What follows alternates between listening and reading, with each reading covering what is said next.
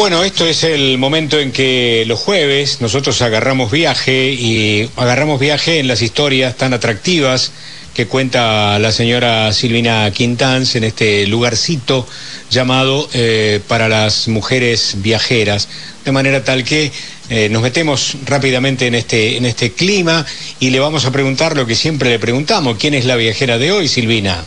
Sí, hoy vamos a viajar más cerquita en el tiempo, eh, vamos a viajar a 1950, de la mano de una viajera argentina, y vamos a llamar a este segmento Ana Becker, la Amazona de las Américas. Y déjame que le agradezca muy especialmente a un oyente, Telmo Fabián Gómez, que fue el que me acercó esta historia. Bien, ¿y quién es esta mujer? A ver.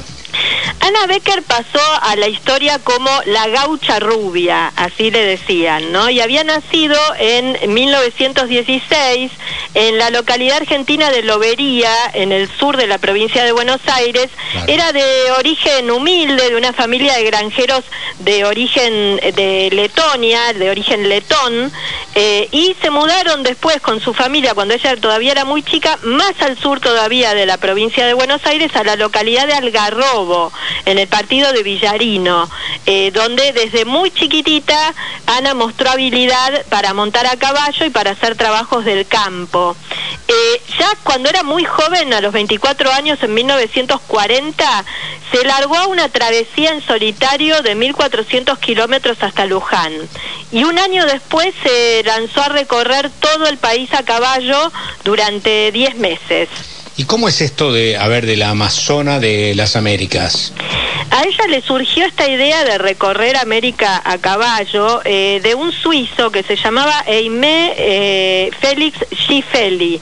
Este hombre era un antiguo, era un maestro de Quilmes que había hecho la travesía a caballo con dos caballos en la década del 20 hasta Nueva York.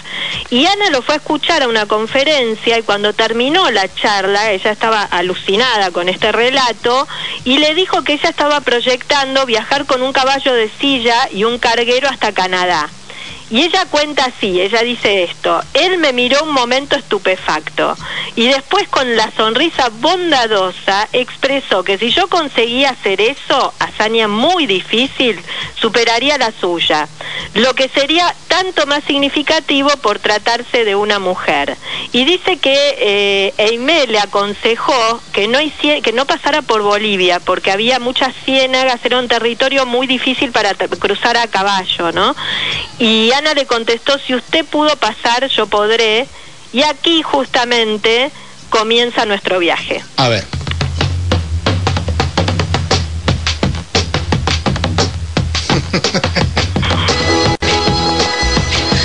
qué bueno, qué bueno, qué bueno. Buena música para ambientar este viaje de, de esta mujer, Ana Becker. Sí, bueno esta música, que este tema se llama Zulki, Fernando, precisamente. ¿eh? Bien, muy bien. Es un tema de Cerati. Eh, y bueno, ella al final eh, tardó 10 años en preparar esta expedición, Fernando. 10 años tratando de conseguir los recursos. Tuvo apoyo de, Eva Perón en su momento y de los, de los distintos gobiernos de los países por los que pasó, que fueron más de 10. Y además consiguió que dos hacendados que se llamaban Manuel Andrada y Pedro Mac le regalaran dos caballos de polo a los que llamó Príncipe y Churrito, que fueron los que iniciaron con ella la expedición. No son los mismos caballos con los que terminó porque tuvo que cambiar, va a cambiar dos veces, eh, murieron los caballos durante, durante la travesía. Eh, Ana partió el primero de octubre de 1950 desde el Mojón Cero frente al Congreso con una escolta de hombres que la acompañaron hasta la salida de la ciudad. Y la travesía, ¿sabes cuándo terminó? Empezamos en octubre de 1950. Terminó en julio, el 6 de julio de 1954. En ese momento desmontó frente a la Embajada Argentina en Ottawa en compañía de otros dos caballos que se llamaban Chiquito y Furia y había recorrido 25 mil kilómetros en tres años, nueve meses y cinco días desde que había salido de Buenos Aires. Es decir, que por lo que se deduce, la, la, la travesía la cumplió ella, no los caballos que fueron relevándose en el trayecto, ¿verdad? Sí, exactamente, tal cual, sí, sí, sí, sí.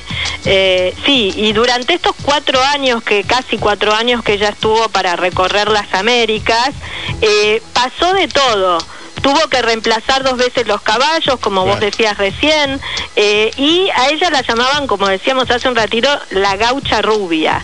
Ella iba con una pistola 38 a la cintura eh, y fue sola prácticamente todo el viaje padeció dos robos, hubo un intento de violación que pudo desbaratar, enfrentó inundaciones, pasó incluso por un terremoto, cruzó ríos, montañas, atravesó una guerra civil en Colombia, escapó de un grupo de cazadores furtivos de vicuñas y hasta supo declinar una propuesta matrimonial de un cacique. Ah, mira.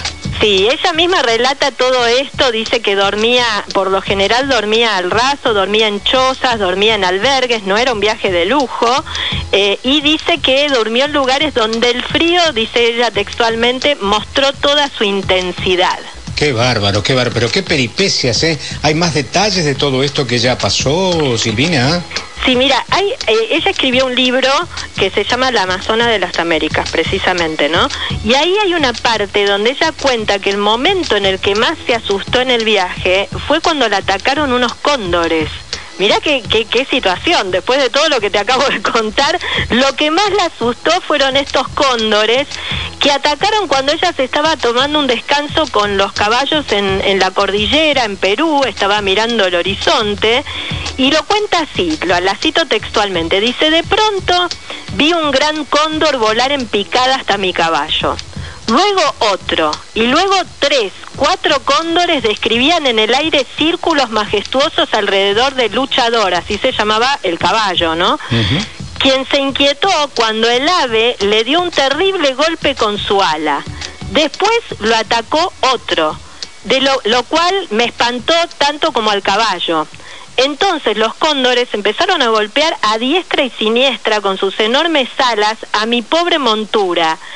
Comprendí inmediatamente la intención. Trataban de desequilibrar al luchador para que perdiera pie y se desbarrancara, porque estaban al borde de un precipicio, ¿no? Claro, claro. Bueno, e, ella lo, tilda como un verdadero combate y cómo terminó cuando eh, eh, consiguió manotear el arma y disparó varios tiros al aire que no los ahuyentaron eh, inmediatamente, pero que finalmente terminaron eh, yéndose. Bueno, ¿y cómo la recibieron a ella en Estados Unidos, Silvina? Y ella cuenta que en, que en general, a pesar de todos estos contratiempos, la trataron siempre muy bien. Dice, eh, dice ella en el libro, los niños de las escuelas me esperaban y me tiraban flores, en México me esperaron bandas de música con alegres canciones, en Nueva Orleans me entregaron la llave de la ciudad, acompañándome casi todas las rutas de Estados Unidos policías montados para resguardarme del tránsito. Y también cuenta que en Washington la recibió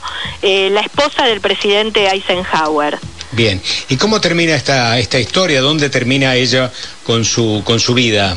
Ella eh, después de toda esta travesía, después que llega a Ottawa, está unos meses y regresa en barco a la Argentina. Regresa con toda la gloria como una celebridad, ¿no? Eh, vuelve con sus dos caballos en 1954 y unos años después, en 1957, publica un libro que es este que decíamos recién, Una Amazona en las Américas. Un libro con una edición muy pequeña de apenas 3.000 ejemplares que se agotó rápidamente y que ahora también es muy difícil de conseguir. El tema es que la salud de Ana se fue deteriorando, eh, estuvo internada un tiempo en el Hospital Español de Lomas de Zamora y finalmente falleció a los 59 años en un geriátrico en Bahía Blanca en 1985. Eh, los restos fueron trasladados al Garrobo y descansan en un cementerio de, de esa localidad. Después de toda esta travesía, Ana Becker escribió esto, dijo, siento que he ganado una gran batalla. Una historia realmente interesante, la de las mujeres viajeras que propone la señora Quintán todos los días jueves. Yo no, no te quise, pero tengo una cantidad impresionante de llamados, porque el viaje inspirador del suizo a ella mm. se realiza en el 20 con los dos célebres Gato y Mancha. Claro, sí, sí, tal cual. De manera tal que eh, esto lo vamos a acotar, lo vamos a poner en un, en un detalle, porque nada, simplemente la gente de la zona de Ayacucho me lo está diciendo y yo no te quería interrumpir en tu relato, pero era bueno aclararlo. Gato y Mancha eran dos caballos criollos nacidos en la Patagonia, o mejor dicho, por allí adquiridos al cacique de Tehuelche eh, por Emilio Sonaleta, un cacique de Tehuelche llamado Liempichún, por Emilio Sonalet, Solanet, perdón, un veterinario y dirigente radical, llegó a ser diputado nacional, que poseía una estancia de cría allí en Ayacucho, en la provincia de Buenos Aires. Hay un pago que se llama Solanet también, y allí fueron eh, tomados. Con estos dos caballos que tienen inclusive una estatua en, en, Ayacucho, bueno, fue que el suizo Aimé Félix Schifeli se llegó hasta, hasta, hasta Nueva York en los Estados Unidos, ¿no? Así que bueno, simplemente ella se inspiró en esta proeza, en estos gato y mancha y en este suizo para hacer el viaje que acabas de narrar con lujo de detalle, Silvina. Sí, tal cual, tal cual. Muy interesante lo que lo que acotaron porque es así. Ella se inspiró y de hecho el viaje de, de Ana es 20 años posterior. claro, efectivamente. Yo totalmente en, este viaje que había hecho el suizo Aimé Schifeli. Así que una pregunta. ¿El libro se puede conseguir en algún lugar, el libro de esta mujer, o está agotado? Mira, el libro está agotado, hasta donde yo sé. Sí, el oyente nuestro, Fabián, eh, Fabián me, me, dijo que él había conseguido una edición y de hecho me dijo que en algún momento me la iba a acercar.